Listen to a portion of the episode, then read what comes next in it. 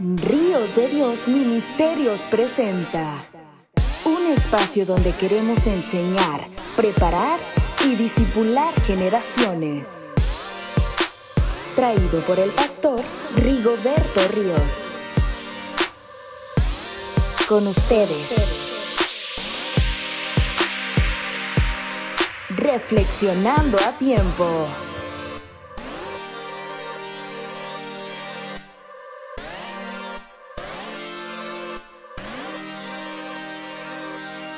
Hola, ¿cómo están? Nuevamente con ustedes su servidor, Pastor Rigoberto Ríos, y me da mucho gusto eh, eh, compartirles eh, este otro punto más del tema que estamos desarrollando. Somos lo que la Biblia dice que tú y yo somos. O también como, como decía al, al principio de esta serie de, de enseñanzas, estamos viendo las siete figuras de nuestra comunión con Dios. Eh, la vez pasada estuvimos hablando acerca de la vid y los pámpanos y espero que hayan sido bendecidos y también instruidos con esta eh, enseñanza de la palabra de Dios. Y ahora vamos a ver otra figura más de nuestra comunión con Dios, donde nosotros podemos ver eh, la manera en que Dios nos quiere bendecir, la manera en que Dios quiere que usted y yo seamos beneficiados de una manera extraordinaria, pero también vamos a ver algunos de los compromisos que usted y yo adquirimos cuando entablamos esta intimidad, esta comunión con Dios. Bueno, pues en esta ocasión vamos a ver acerca de al Señor Jesucristo como sumo sacerdote y nosotros como sacerdotes del templo. De manera tradicional, nosotros hemos eh, eh, entendido que un sacerdote es una persona que ministra en, en algún templo o en alguna parroquia y eso está bien eh, eh, es una función eh, que, se ejerce de manera espiritual de aquellas personas que han sido llamadas para conducir a, cierto rebaño, a cierto grupo de personas. Sin embargo, el, el, sentido correcto de la palabra sacerdote parte del original, que sacerdote significa de manera literal una persona que intercede a favor de otra. Ese es un sacerdote. Cuando tú estás intercediendo a favor de otra persona, eso te convierte de alguna manera a ti en, un intercesor o en un sacerdote. Eso es eh, conocer de manera literal lo que significa sacerdote. Ahora, eh, la Biblia nos habla a nosotros acerca del sacerdocio universal, es decir, que el sacerdocio no solamente lo ejercen ciertas personas que tienen ciertas habilidades o algunas eh, facultades o que han tenido algún llamado especial. Como les digo, sí hay ese grupo de personas, de ministros. Sin embargo, la Biblia nos habla acerca de la posibilidad de que todos aquellos que establecemos una comunión con Dios, podemos ejercer ese sacerdocio. Y la palabra nos dice en Primera de Pedro, capítulo 2, en el versículo 9, y voy a leer lo que dice la Biblia, más vosotros sois linaje escogido, real sacerdocio, nación santa, pueblo adquirido por Dios, para que anunciéis las virtudes de aquel que os llamó de las tinieblas a su luz admirable. Eh, cuando nosotros hablamos de este tipo de sacerdocio, nos damos cuenta que el apóstol Pedro le habla a esta congregación a, que, a quien describió la primera epístola y está diciendo, ustedes son real sacerdocio. Y cuando hablamos de real sacerdocio, estamos hablando de un sacerdocio especial, de la realeza, un sacerdocio que, que Dios ha establecido para que todos juntos como cuerpo de Cristo o como iglesia podamos bendecir, podamos interceder a favor de otras personas y podamos ayudarle. Entonces, eso es lo que la Biblia nos dice a nosotros con respecto al sacerdocio. Hay otra porción de la escritura también que nos habla acerca del sacerdocio. En Apocalipsis, en el capítulo 5, versículos 9 y 10, la palabra de Dios también nos habla acerca de este sacerdocio. Eh, como les digo, Apocalipsis capítulo 5, versículos del 9 en adelante. Dice, y cantaban un cántico nuevo diciendo, digno eres de tomar el libro y de abrir sus sellos, porque tú fuiste inmolado y con tu sangre nos has redimido para Dios de todo linaje, lengua y pueblo y nación. Dice, de todo linaje, lengua, pueblo y nación. Y nos has hecho para nuestro Dios reyes y sacerdotes y reinaremos sobre la tierra. Y miré y oí la voz de muchos ángeles alrededor del trono y de los seres vivientes y de los ancianos, y su número eran millones de millones, eh, dice la palabra del Señor, que había una gran multitud que estaban alabando al Señor delante del trono. Pero estamos viendo aquí que el Dios ha llamado a, eh, que seamos eh, reyes y sacerdotes de toda lengua, pueblo y nación. Y bueno, también eh, nosotros como sacerdotes hemos sido llamados para, para ser intercesores a favor de otros, pero también la tarea muy especial que podemos ver es en Jesucristo nuestro Señor como el sumo sacerdote, como el sacerdote principal. Entonces nosotros podemos ver que Jesús como intercesor, intercesor y como sumo sacerdote también ejerce una función extraordinaria. Y lo vemos en Hebreos capítulo 4 a partir del versículo 14. Hebreos 4, 14. Y dice la palabra del Señor de la siguiente manera. Por tanto, teniendo un gran sumo sacerdote que, que traspasó los cielos, Jesús, el Hijo de Dios, retengamos nuestra profesión, porque no tenemos un sumo sacerdote que no pueda compadecerse de nuestras debilidades, sino uno que fue tentado en todo según nuestra semejanza, pero sin pecado. Acerquémonos pues confiadamente al trono de la gracia para alcanzar misericordia y hallar gracia para el oportuno sacerdote.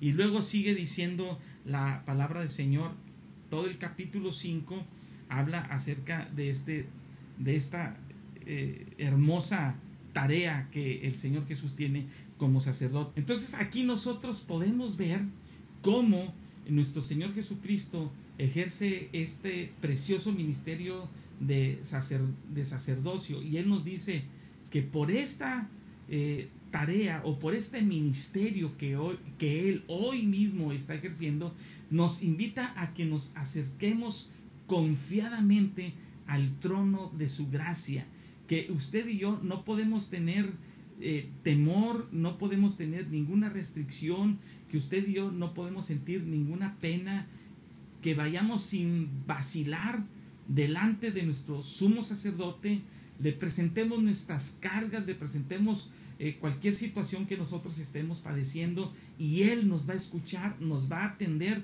y seguramente que Él tiene una respuesta para cada una de nuestras situaciones. Por eso le damos muchas gracias a Dios que Él como sumo sacerdote está al atento cuidado de cada uno de nosotros. Pero también la Biblia dice que tú y yo como sumos sacerdotes debemos ofrecer nuestras vidas en sacrificio delante del Señor. Una de las características que usted y yo debemos tener como sacerdotes y tener esa comunión íntima con el Señor es que definitivamente debemos entregarnos al Señor sin reserva ni medida. Dice en Romanos capítulo 12 en el versículo 1 dice, el apóstol Pablo, así que hermanos les ruego por las misericordias de Dios que presenten sus cuerpos en sacrificio vivo, santo y agradable, que es vuestro culto racional. Y cuando dice la palabra racional, está hablando aquello que se tiene que hacer con la razón, aquello que se tiene que hacer inteligentemente. Dice, ofrezcamos nuestros cuerpos en sacrificio vivo delante del Señor. Y un sacerdote precisamente su característica principal es la, la, entrega total, la entrega absoluta. También en Hebreos, en el capítulo 13, en el versículo 15, la palabra del Señor nos encomienda que nos entreguemos también en sacrificio. Dice, así que ofrezcamos siempre a Dios por medio de Él sacrificio de alabanza, es decir, fruto de labios que confiesen su nombre no solamente entregar nuestro cuerpo en sacrificio vivo, sino también vivir una vida de continua alabanza, de continuo reconocimiento delante de nuestro Dios. Esto es bien importante que usted y yo lo, lo entendamos. Ahora, como sacerdotes, debemos interceder en medio de las necesidades que se presentan para que cese la mortandad. Hoy por hoy usted sabe que estamos viviendo situaciones que son un tanto difíciles y que esto eh, en el panorama mundial se ha generalizado, que la situación que estamos viviendo de esta pandemia no es privativo de una región o de una ciudad o de un pueblo, sino que en todo el mundo se está padeciendo esto.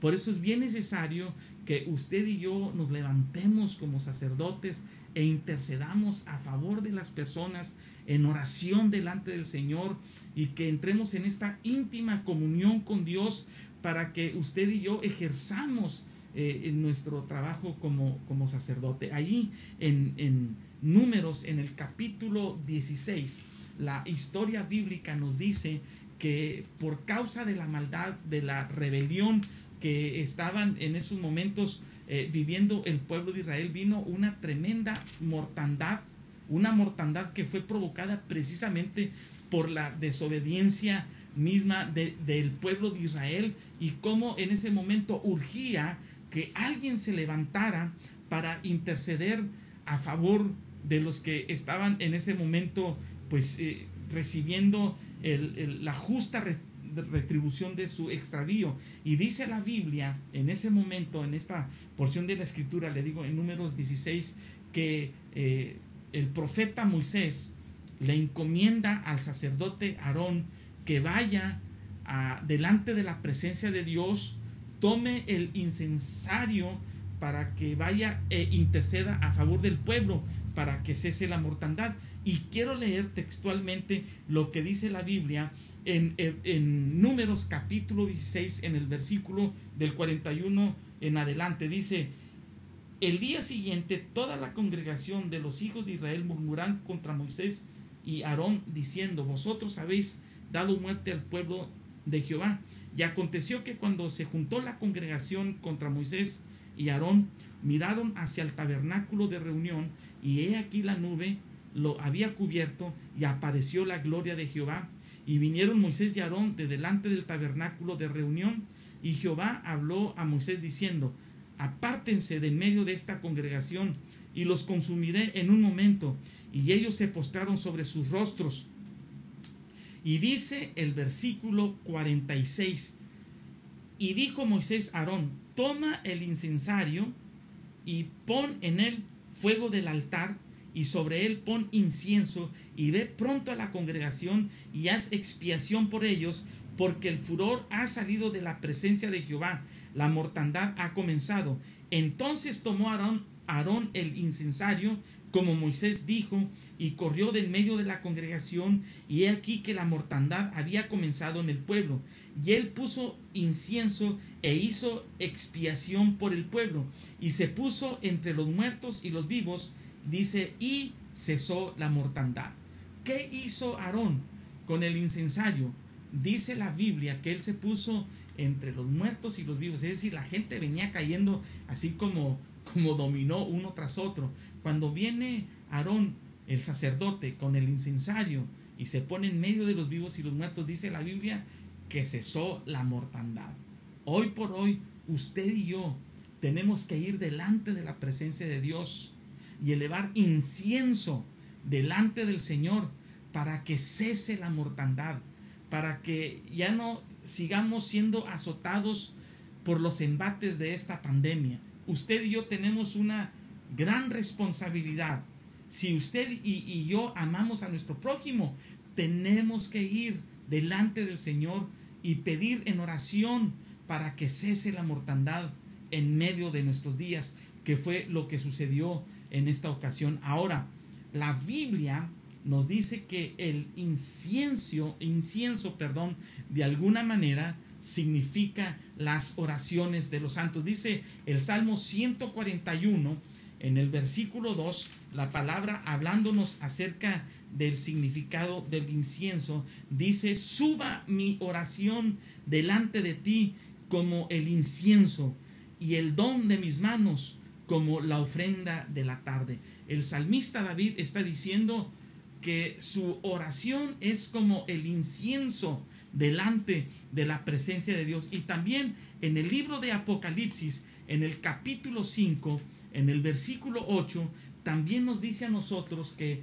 el incienso tiene un significado muy especial. Dice, y cuando hubo tomado el libro, los cuatro seres vivientes y los veinticuatro ancianos se postraron delante del Cordero, todos tenían arpas y copas de oro llenas de incienso, que son las oraciones de los santos. Lo repito, y tenían arpas y copas de oro llenas de incienso, que son las oraciones de los santos. Y también en el capítulo 8, en el versículo del 3 al 5, nos dice acerca del incienso. Dice, otro ángel vino entonces y se paró ante el altar con un incensario de oro y se, lo, y se le dio mucho incienso para añadirlo a las oraciones de todos los santos sobre el altar de oro que estaba delante del trono. La oración es el punto de comunión entre Dios y nosotros. Esto es bien importante. Eh, la oración muchos lo han entendido como un diálogo y diálogo significa eh, una plática entre dos personas.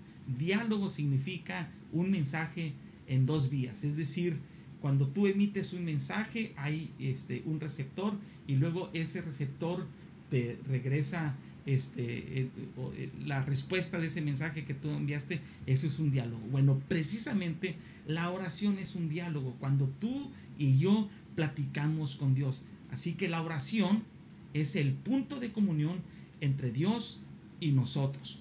Tú platicas con Dios cuando estás orando, estableces una, una relación, una comunión con Él cuando estás orando. Y luego también Dios te da la respuesta a ti a través de su palabra. Cuando tú oras, platicas con Dios. Y en la oración, cuando estás leyendo la Biblia, Dios platica contigo también. Y Dios te puede hablar de muchas maneras. Dice Hebreos capítulo 1 en el primer versículo, Dios, habiendo hablado muchas veces y de muchas maneras a nuestros padres por medio de los profetas, en estos postreros días nos habla a través del Hijo, a quien constituyó, por quien asimismo hizo el universo y, y lo constituyó heredero de todas las cosas.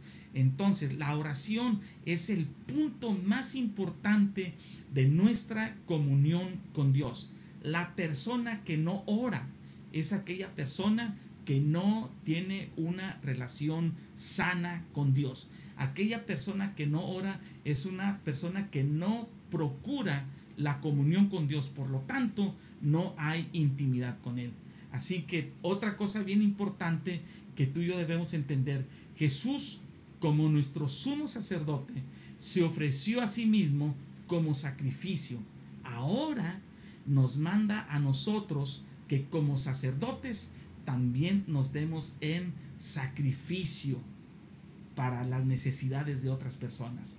Cuando tú eh, empiezas a orar a favor de otras necesidades, Dios se empieza a encargar de las tuyas propias.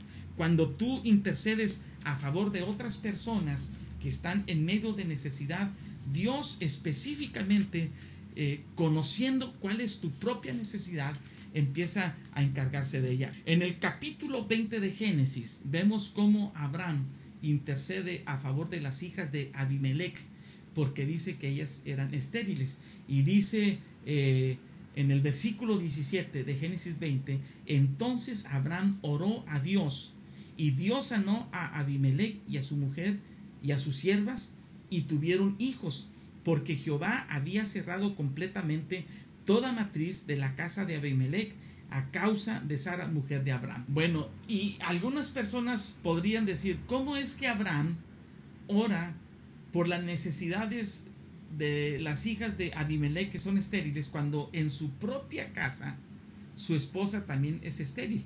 Bueno, en Génesis capítulo 20, en los últimos dos versículos, dice que Abraham intercedió a favor de la necesidad de las hijas de Abimelech.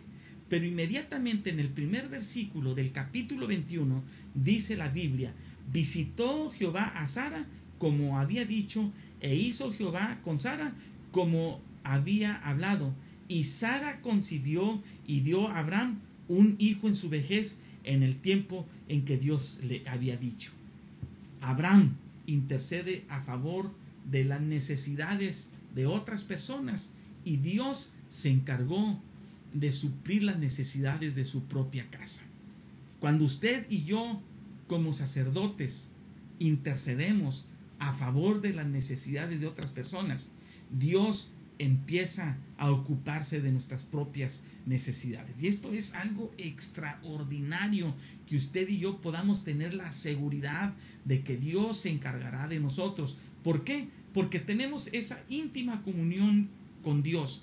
Él como nuestro sumo sacerdote y nosotros como sacerdotes del templo. Así que, mis amados hermanos, algo bien importante que usted y yo debemos entender. La oración es el punto más importante de nuestra comunión entre Dios y nosotros. Es el punto, es el clímax eh, donde usted y yo podemos decir, eh, tenemos una intimidad extraordinaria con Dios. Así que yo lo invito para que usted considere estas palabras que hoy yo le estoy compartiendo y que tengamos el deseo de ser sacerdotes y que tengamos el deseo de que Jesús sea nuestro sumo sacerdote. ¿Qué te parece si oramos al Señor? Padre, te damos muchas gracias porque tú nos permites ser sacerdotes e interceder a favor de las necesidades de otras personas. Y ahora mismo yo, como sacerdote tuyo, Señor, te pido en el nombre de Jesús que bendigas a cada persona que está viendo y escuchando esta charla. Que tú les bendigas de manera muy especial en cualquier necesidad que tengan.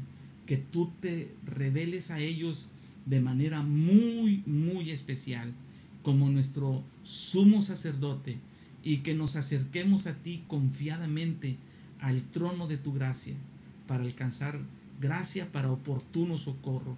En el nombre de Jesús yo bendigo a cada oyente y a cada persona que está presente en, esta charla.